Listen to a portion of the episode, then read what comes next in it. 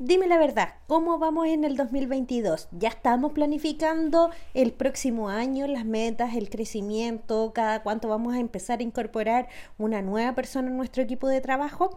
El fin de semana me pasó de que tuve un... Em, encuentro con unos amigos y empezamos a hablar, empezamos a hablar de las vacaciones y yo me considero una persona súper planificada y de hecho con mi marido ya estamos conversando de ese tema y se largaron a reír, me dijeron, pero ¿cómo estás planificando todo?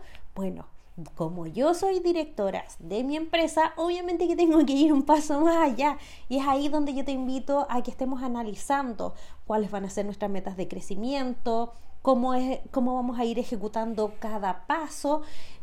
Y acá hay otro punto, compararse consigo mismo. Y ahí es donde también te menciono compara cómo te fue en el 2020, compara cómo te fue en el 2021 y ahí tú también vas a ir evaluando el crecimiento, qué acciones tomaste esos meses claves que aumentaron tus ventas y por sobre todo si quieres seguir creciendo en este proyecto, tenemos que ir analizando todo para ejecutar de mejor manera todo, todo, todo, todo en tu empresa.